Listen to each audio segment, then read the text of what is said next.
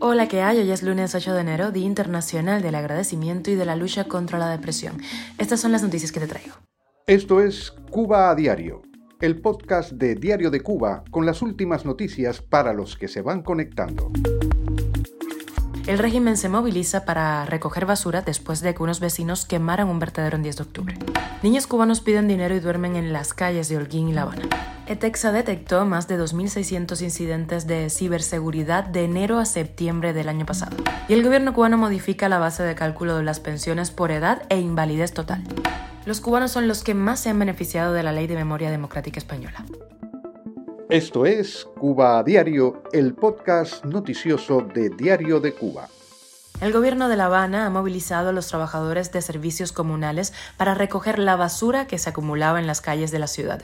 El viernes a las 11 de la noche, los vecinos del Auton tomaron la decisión de prenderle fuego a la basura acumulada en las esquinas de las calles San Anastasio y Carmen en el municipio de 10 de octubre.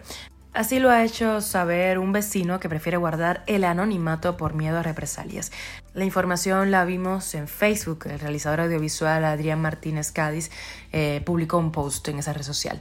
La citada publicación concluía haciendo referencia a la incapacidad del gobierno para gestionar cuestiones básicas. Cuba a diario. Y el diario Independiente 14 y medio publicó un reportaje que exponía la situación de un grupo de niños de entre 6 y 14 años que vagan por Holguín en busca de sustento. Esos niños recorren las cafeterías, los bares y los restaurantes. En el local privado Bolas Bar, por ejemplo, ubicado en el Consejo Popular de Pueblo Nuevo, se mueven entre las mesas pidiendo y buscando comida o dinero. Sus padres, algunos alcohólicos, otros enfermos y todos muy pobres, los combinan a buscar fuera de casa todo lo que pueda ayudar a subsistir en el día a día.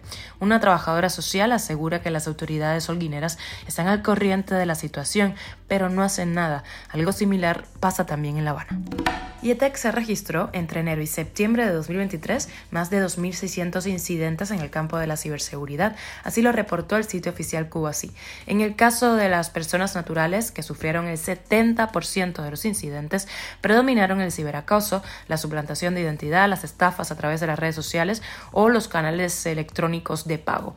Lo detectado en instituciones o entes con personalidad jurídica, en empresas, eh, incluyó el ciberataque de denegación de servicios, envío y recepción de correos no deseados, tráfico malicioso generado por códigos malignos, entre otras irregularidades. Cuba a diario. Y el gobierno cubano modificó la base de cálculo para determinar el monto de las pensiones por edad o invalidez total, que ahora se establecerá a partir del salario promedio mensual que resulte de los mayores salarios devengados durante cinco años. Así lo reportó el sitio oficial Cuba Debate.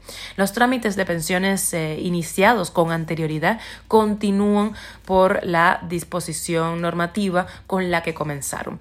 La independencia económica de los adultos eh, mayores en Cuba y las pequeñas ayudas del Estado cubano a los más vulnerables se esfumaron tras el ordenamiento monetario.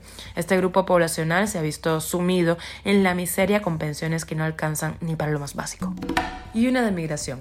Los cubanos son los que más se han beneficiado de la Ley de Memoria Democrática de España, norma que entró en vigor en octubre de 2022 y permite obtener la nacionalidad española, así lo reportó el diario español 20 Minutos. Argentina y México son las otras dos naciones donde más se han tramitado nacionalidades.